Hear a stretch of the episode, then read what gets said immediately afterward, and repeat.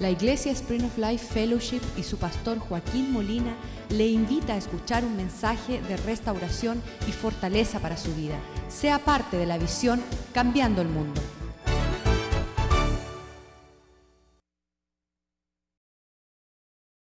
Gracias por tu bondad en la casa de Dios. Te damos gracias por una reunión llamada Casa de Dios.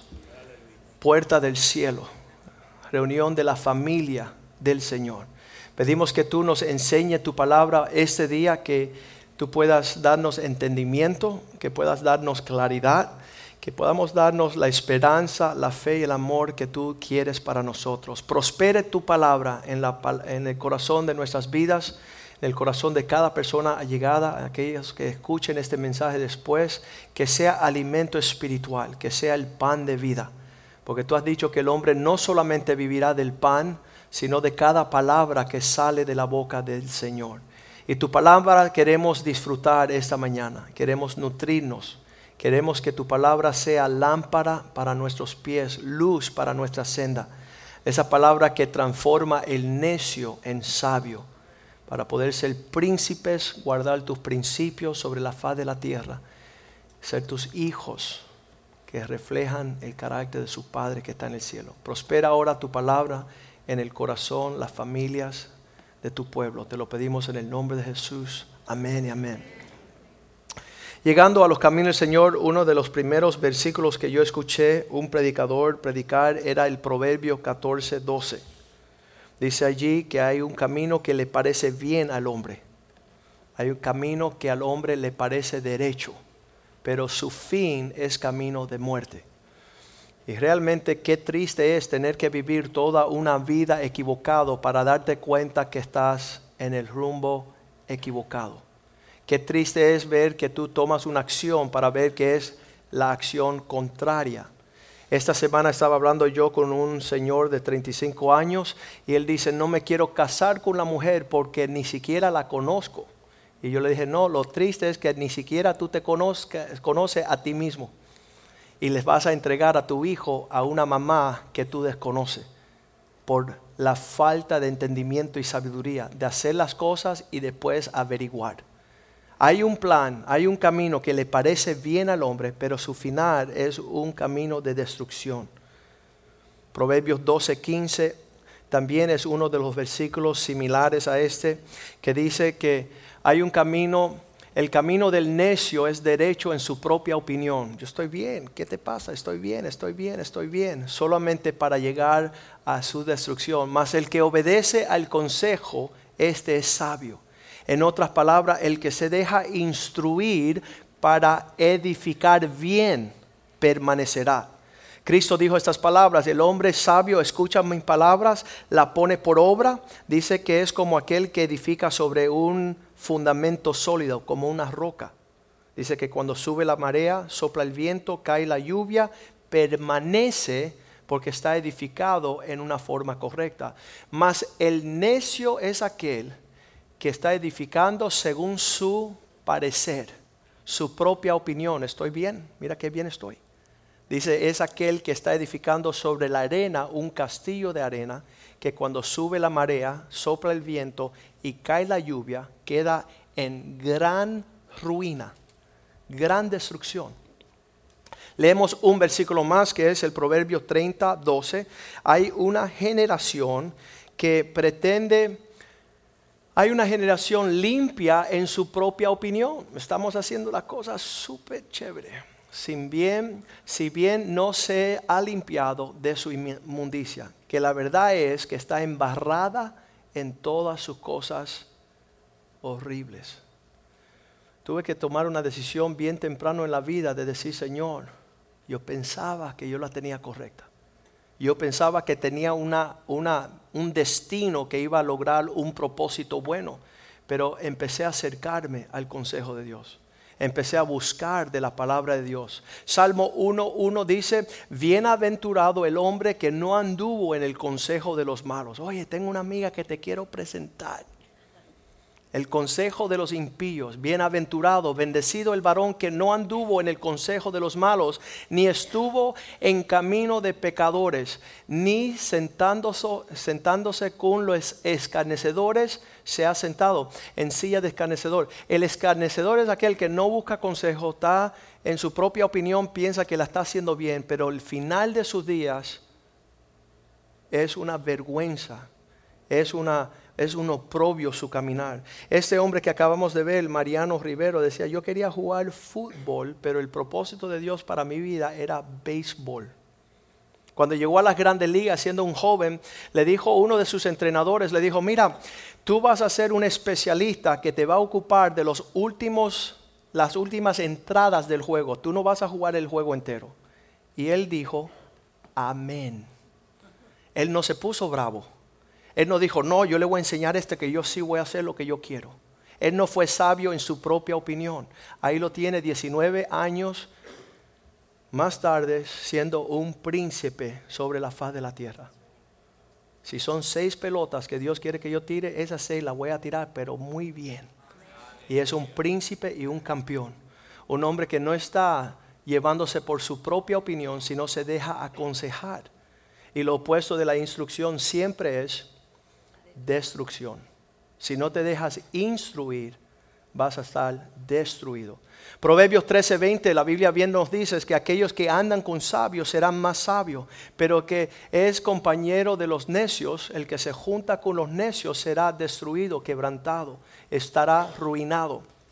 El que anda con sabios, más sabio será mas el que se junta con los necios con los necios será quebrantado.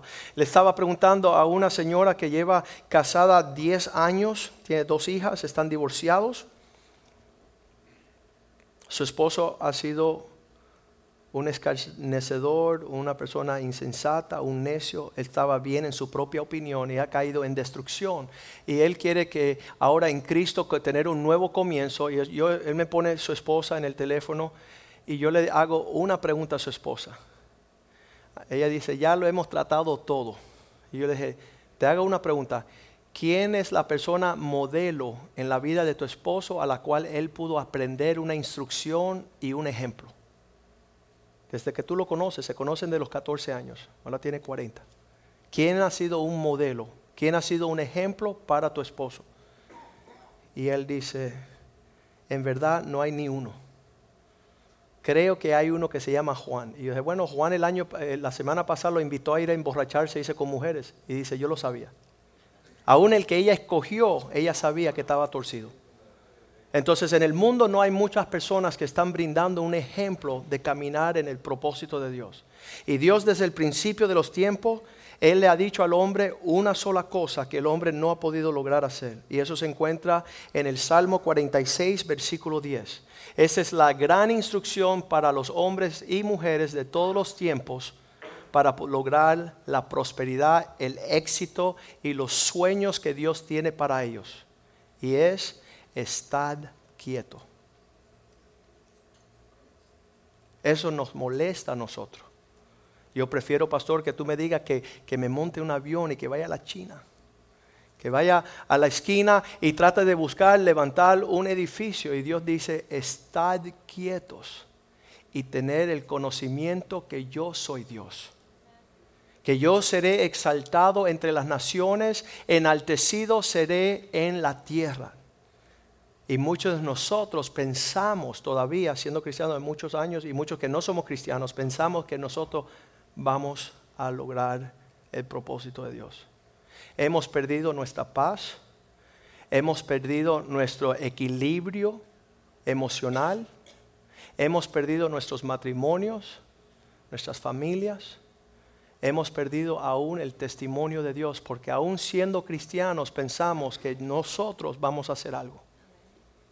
Y está una inquietud horrible en el corazón del hombre que no puede entrar en este propósito del Salmo 46, 10, de estar quietos y saber que yo soy Dios. Y será enaltecido en toda nación y seré engrandecido sobre las naciones. Dios tiene propósitos grandes sobre la tierra y ninguno de esos propósitos conlleva que usted haga cosa alguna. Y eso nos enoja a nosotros. Han llegado poderosos hombres en nuestros medios y dicen, pastor, a ver cuánto, cómo. Y le digo, estar quietos y conocer a Dios. Ver las bondades, la misericordia, la, la grandeza de su poder en nuestros medios. ¿Por qué es que podemos hacer esa acción de estar quietos? Solamente una persona es capaz de poder vivir en ese nivel. Y es aquellos que leen desde anteriormente el versículo 8 de este salmo. Dice que han podido observar a este Dios, han podido estar quietos porque el versículo 8 dice, venid ver las obras de Dios que ha puesto asolamientos en la tierra. Ha hecho cosas increíbles sobre la faz de la tierra. Versículo 9. Venid, ved las obras de Dios. Mira cómo Dios se mueve, mira cómo Dios hace las obras. Versículo 9 dice que hace cesar las guerras. Él es el que detiene los pleitos grandes sobre la tierra. Tenemos el ejemplo reciente de dos hermanos peleados a muerte por años. Y Dios en un segundo los reconcilia y están entregados a los pies de Cristo. Solo Dios puede hacer las cosas poderosas. Que quiebra el arco, corta la lanza y quema los carros en el fuego. Cuando tú quieres ver las cosas ser logradas y ah, expuestas a una prosperidad increíble, usted puede estar quietos y puedes acercarte al conocimiento de Dios. Versículo 11 de este salmo también lo vamos a disfrutar porque dice, eh, Jehová de los ejércitos está con nosotros. Él es nuestro refugio, el Dios de Jacob. Él está con nosotros. Nosotros podemos sentarnos y maravillarnos de sus obras. Las personas que están frustrados porque quieren en sus propias fuerzas lograr lo que van a hacer, lograr lo que quieren hacer. Ah, la, pregunta número uno que me dicen las personas que entran del mundo acá, pastor, dime lo que tengo que hacer. Y le digo, oye, idiota, descansa. Entra en un reposo, deleítate en un Dios que todo lo hace alábale, bendícele, que tu rostro muestre al mundo la paz del Dios que tú sirves.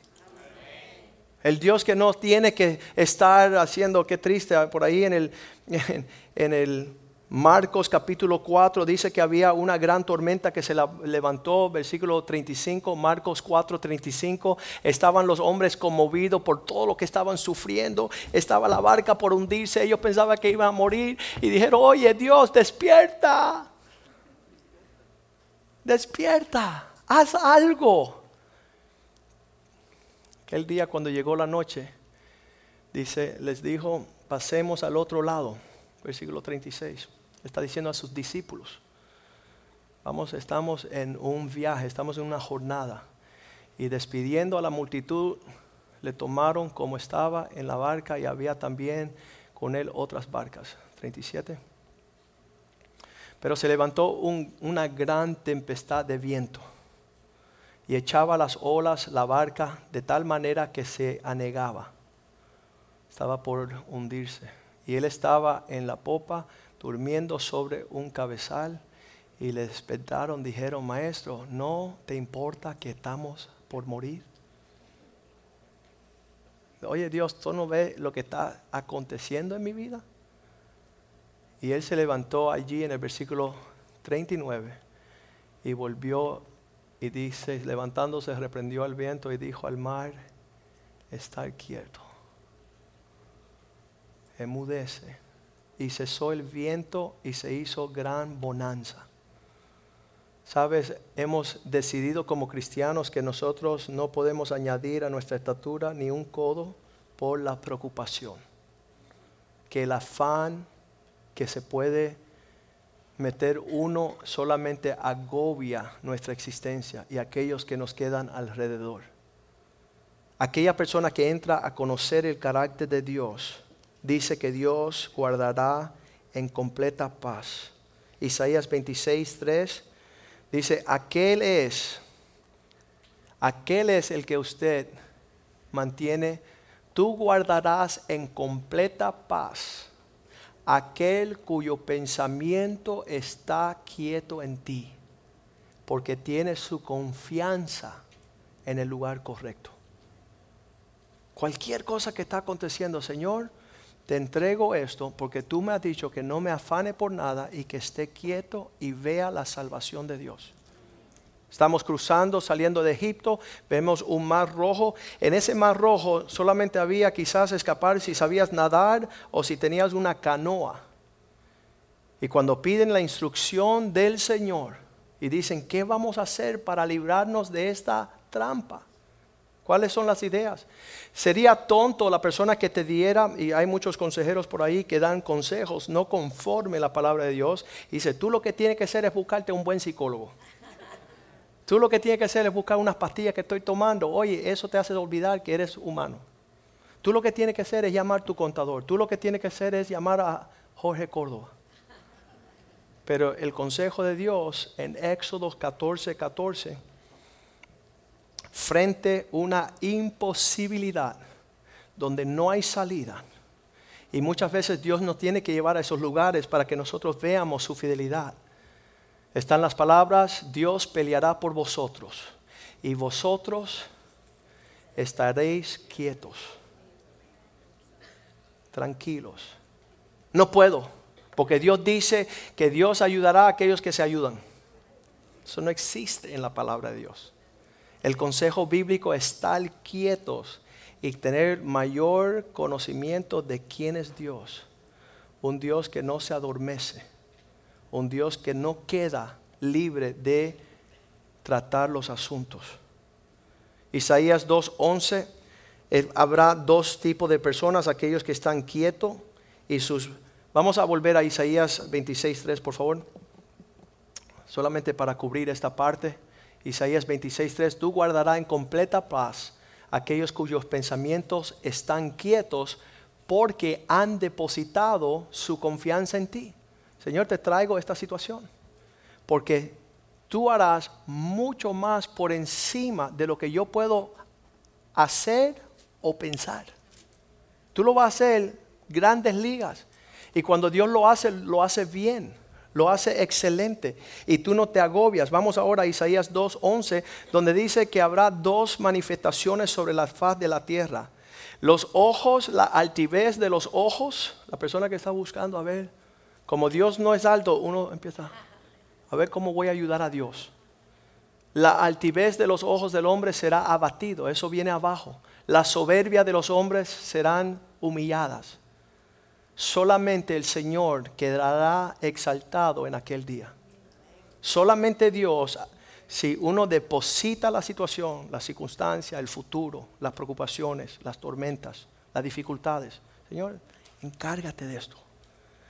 Dios será exaltado, usted glorifica su nombre, o será abatido, será humillado si tú eres altivo y si usted está resolviendo tus asuntos. Ahí estaba Isaías 37, 20, donde le dice Isaías, Señor, tu mano nos librará. Ahora pues Dios nuestro líbranos de su mano, para que todos los reinos de la tierra conozcan que solo tú eres Señor. Señor, está, está cara a cara la batalla, está la tormenta, está bien cerca. Manifiéstate para que todo el mundo vea tu grandeza, para que vean tu poder, para que vean tu fidelidad ese es el corazón de aquellos que conocían a Dios. Salmo 37, 7. La instrucción que el salmista da al pueblo de Dios es, ahora pues, versículo 7, 37, 7. Guardar silencio ante el Señor y espera en Él. No te altere con motivo de que prosperará en su camino por el hombre que hace maldades no habrá aquel que manipule, que cambie, que tuerce, que dice, sabes que yo sé que, que tú crees en Cristo, pero deja ayudar a tu Dios. Deja ayudar esta situación. Deja, brinda un pensamiento en esta dirección para que te libres del lazo del cazador. Job correctamente había dicho en el Job 6:24, había dicho, Señor, si tú me muestras el camino, yo guardaré silencio para aprender. Job 6, 24. a leerlo en pantalla. Enséñame y yo callaré. Hazme entender en qué estoy mal. Nunca he tenido una persona llegar a mi oficina y decir, pastor, me doy cuenta que estoy equivocado. Ellos dicen, no, no, no, es que Dios está mal y usted también, pastor, cállese y escúcheme. Y ellos me quieren decir el gran plan de su escape, el gran plan, el gran plan de su prosperidad, de cómo ellos van a criar sus hijos, sus nueras, sus nietos, sus bisnietos. Llegaban a la oficina mía a hacer el testamento la viejita de 93 años y decía, mira, cuando el bisnieto cumpla 20 años, yo quiero... Y yo le decía, viejita, vete en paz, despídete ya. Desde la tumba quiere seguir mandando lo que va a hacer en la tierra. Qué horrible, yo sé que no es nadie acá. Pero qué horrible que no entramos en un reposo. No hay un descanso para nuestras vidas. Un esposo dice, yo no sé lo que voy a hacer. Ahí empieza la esposa de darle 20 ideas de lo que él va a hacer. En vez de decir, ¿sabes qué? Guarda silencio y escuchemos la voz de Dios. ¿Qué es lo que Dios quiere que suceda? Que su conseja sea el que prevalezca. Que sea Dios en sus alturas que pueda glorificar en la tierra su nombre. Habacuc 1.2. Cuando vemos todas las cosas fuera de nuestro lugar, de nuestra percepción, empezamos a acusar a Dios de lo que Él no es. Habacuc, Habacuc, el profeta Habacuc, libro de Habacuc, ¿verdad? El Viejo Testamento capítulo 1 versículo 2, vamos a leer. ¿Qué es lo que Él acusa al Señor? Abrumado por la situación, Él dice, Señor, ¿hasta cuándo? ¿Qué es esa pregunta hasta cuándo? Esa pregunta es una falta de respeto, diciendo te estás demorando demasiado. Yo lo hubiera hecho ayer. ¿Hasta cuándo, oh Dios, clamaré y tú no oirás? Dos mentiras del mismo infierno. Uno, Dios no se demora. Y dos, Dios no es soldo. Pero en nuestra perversión, diga conmigo perversión. Hemos dicho que Dios no existe y se está demorando y que Él no escucha el clamor de su pueblo. Mentiras del mismo infierno. Solamente Satanás puede inspirar estos pensamientos. ¿Dónde estás? ¿Hasta cuándo? No oirás. Y yo daré voces a ti a causa de lo que está fuera de orden y tú no salvarás. Tercera mentira. Que Dios no va a intervenir, que Dios es ausente, que Dios no es capaz de librar su pueblo de las circunstancias. Y qué triste aquellos que meten la mano en esa hora. ¿Cuántos conocen a Adán y a Eva? Qué triste que se metió Eva a querer ayudar a Dios y a Adán, ¿verdad? Mira, si solamente comemos de este frutito, todo va a ir bien. Si solamente cambias de trabajo, todo va a ir bien. Si solamente dejamos de ir a esa iglesia, todo nos irá bien. Y esos consejos vienen y son lindísimos solamente que nos llevan a confiar en nuestra propia sabiduría. Sara le dijo a Abraham, le dijo, si solamente te acuestas con Agar, ya Dios se ha demorado demasiado, Dios no, no está escuchando, su promesa no se cumple y nunca tendremos un hijo. Y ahí nacen todas las naciones que están en rebelión contra Dios. Saúl va y preserva la vida del rey de los amalaquitas y todos sus ganados.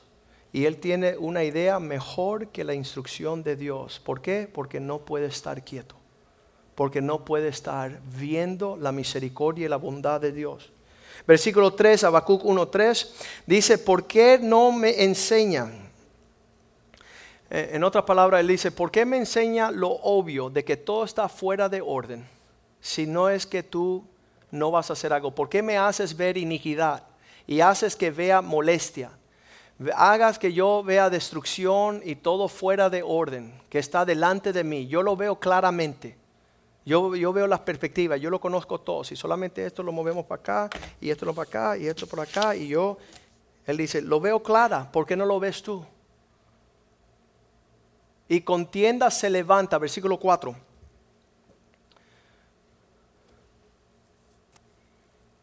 ¿Estamos ahí? Sí. Nada sirve que escuchemos la ley. La palabra de Dios como que demora demasiado. El juicio no sale según la verdad. Las cosas no surgen como tienen que surgir. Por cuanto el impío asedia al justo, está adelantando lo que hacen las cosas mal hechas. Por eso sale torcida la justicia, no está saliendo bien lo que Dios quiere. Versículo, ah, capítulo 2, versículo 20.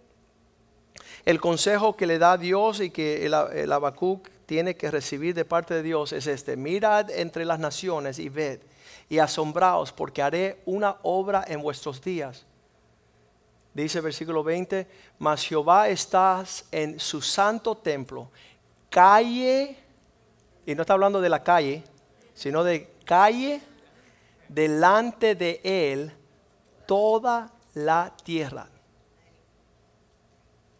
Vamos a contemplar la grandeza de nuestro Dios vamos a ver que Dios está, él, tuvo que decirle cuando Jesús dice, dice, aún una ave que, que, que está volando, que no tiene cómo sembrar ni cosechar, tu Padre la cuida.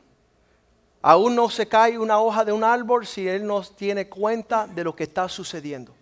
Los, unos, únicos que se abruman por querer hacer algo son aquellos que no conocen la fidelidad de Dios que piensan que Dios no es capaz de hacer lo que Él prometió hacer. Isaías tuvo que preguntarle al Señor en Isaías 2, 1, 3, le tuvo que preguntar, ven acá, aún los animales rebeldes, el buey conoce su dueño y el asno conoce su el pesebre de su Señor, pero mi pueblo no tiene ningún conocimiento. Los animales más rebeldes, más torpes, más tercos sobre la faz de la tierra, cuando ven su dueño, dicen, mira, allí yo tengo que ir, me voy con mi dueño. Me voy al pesebre donde Él ha preparado para mí un lugar, una morada de provisión. Aún los animales más torpes. Pero mi pueblo no quiere entrar en esa relación. Versículo 4, hay de esta nación un pueblo culpable, cargado de maldad, generación de malignos, hijos depravados, dejaron a Jehová y provocaron a ira el santo de Israel. Se volvieron atrás, se fueron a buscar otras cosas. Me encanta lo que eh, apunté aquí de Jeremías capítulo 2. Quiero compartirlo bien rapidito. Jeremías capítulo 2 se encuentra versículo 21. Vamos a ponerlos ahí. Te planté como una vida escogida, simiente verdadera, toda ella. ¿Cómo pues te me has vuelto sarmiante de vida extraña? Si tengo dirección, si tengo propósito, si estoy añadiendo todas las cosas, que va a haber fruto natural, ¿por qué te fuiste a hacer un árbol silvestre? ¿Por qué te fuiste de mi propósito? ¿Por qué te fuiste de mi plan? ¿Por qué no entraste en estar quietos y esperar en el Señor? Vamos a decirle al Señor en este día, Señor, quiero conocerte para poder entrar en una paz. Segunda de Tesalonicenses 3:6. La palabra de Dios nos manda de alejarnos de esos hermanitos que tienen la tendencia de querer ayudarnos. Este es Pablo que escribe. Segunda de uh, Tesalonicenses 3, versículo 6. 3, 6. Pero os mandamos, hermanos, en el nombre de nuestro Señor Jesucristo, que se aparten de todo hermano que ande desordenadamente y no según la enseñanza que recibimos de nosotros la enseñanza de estar quieto. ¿Qué era, era, era apartarse de todo hermano que andaba desordenadamente? Pueden leer conmigo acá versículo 11 que nos va a explicar lo que es estar desordenadamente. Versículo 11.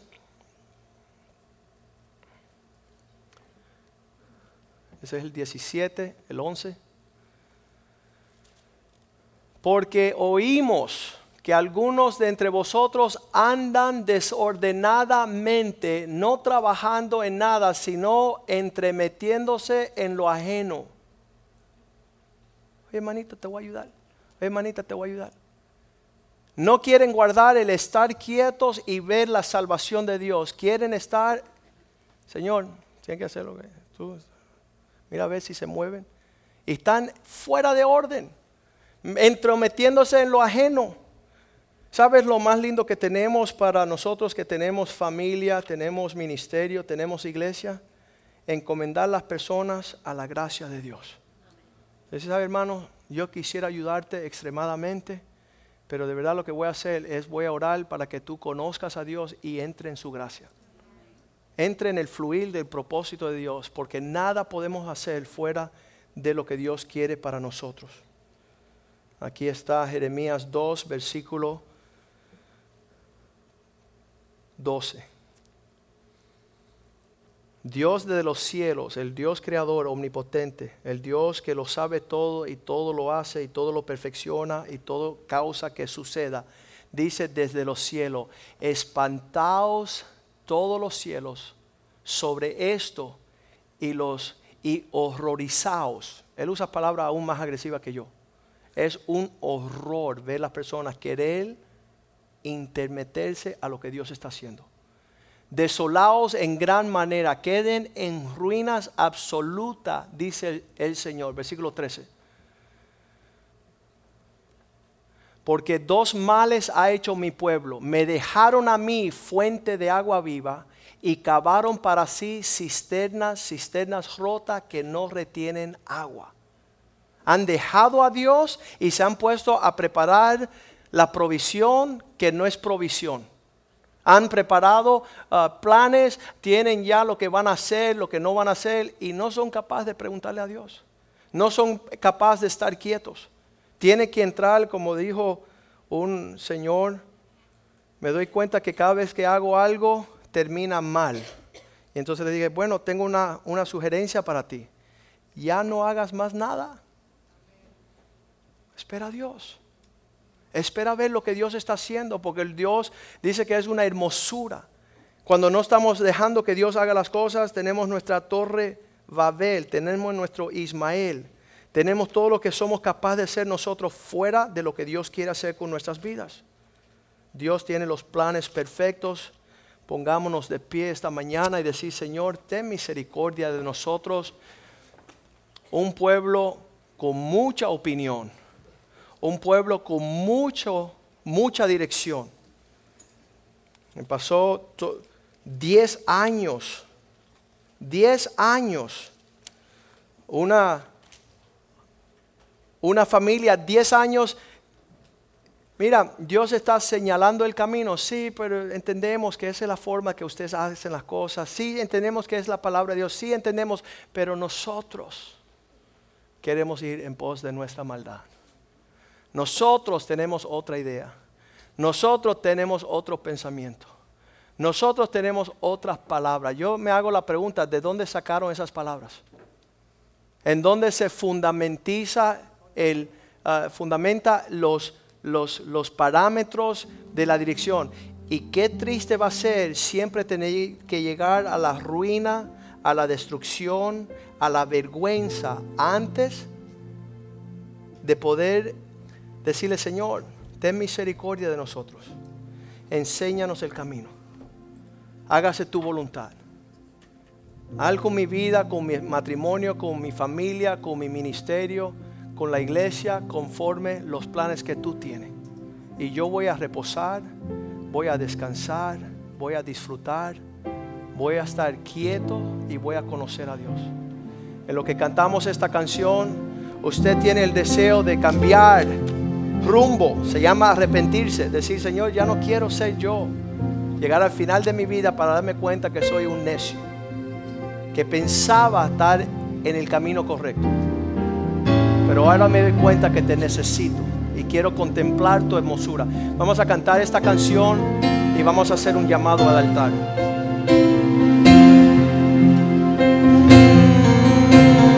Fluye, Espíritu.